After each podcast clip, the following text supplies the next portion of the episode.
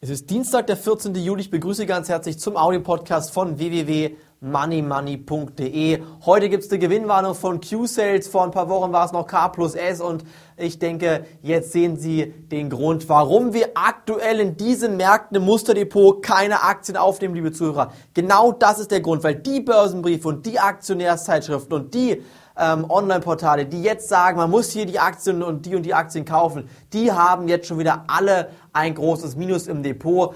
Ähm, so ein Tag wie gestern, 3% plus im DAX, müssen Sie einfach mal vorwegnehmen. Also das ist mal dahingestellt. Das ist eine Ausnahme. So ein Short Squeeze, wie es gestern gegeben hat, das kann man vorher nicht kalkulieren. Es gab da einen guten Marktkommentar von einer Analystin, die gesagt hat, ja, die Banken, Goldman Sachs, Citigroup etc. könnten ganz gut abschneiden am Freitag bei den Quartalszahlen. Dementsprechend stark sind dann die Märkte auch gestern gestiegen. Aber 3,5% im DAX war meiner Meinung nach viel, viel, viel zu stark. Und trotzdem sind genau die Aktien, die man eventuell vor ähm, gut drei, vier Wochen gekauft hat, bei DAX-Ständen von 4.800, 4.900, 5.000 Punkte, die Aktien sind immer noch im Minus. Und deshalb, liebe Zuhörer, ist es auch ganz wichtig, dass Sie jetzt in diesen Märkten immer mal einen Fuß auf den Boden lassen. Und Sie müssen nicht jeden Tag hier investieren.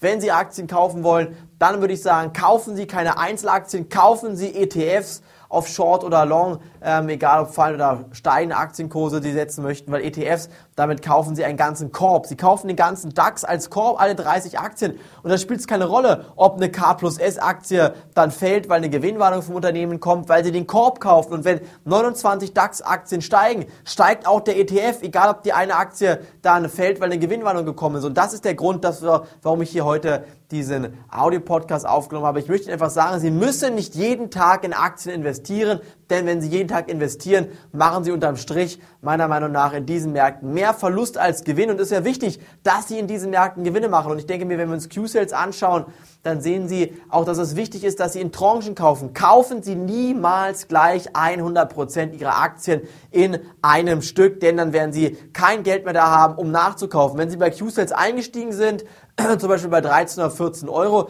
können Sie jetzt bei 10 Euro mit der nächsten Position ganz einfach nachlegen, haben dann einen günstigen Einstiegskurs und dann können Sie schauen, wo setze ich meinen Stoppkurs von diesem Einstiegskurs aus. Ich denke mir, das ist eine bessere Strategie, als letztendlich hier alles auf eine Karte zu setzen. Und wie gesagt, nehmen Sie lieber ETFs und kaufen Sie keine Einzelaktien, weil wenn eine Gewinnwarnung kommt, machen Sie unterm Strich wirklich in diesen Märkten nur Verluste. Heute um 14.30 Uhr kommen wichtige Konjunkturdaten. Am Freitag kommen ebenfalls sehr wichtige Konjunkturdaten aus der Bank Bankenbranche. Entschuldigung, da kommen nämlich Quartalszahlen von den großen amerikanischen Banken. Ich denke, die werden besser als erwartet ausfallen.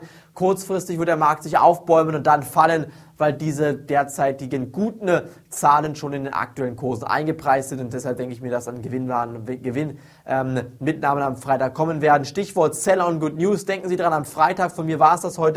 Vielen Dank fürs Reinhören. Bis dahin, ich freue mich auf Sie. Auf Wiederhören.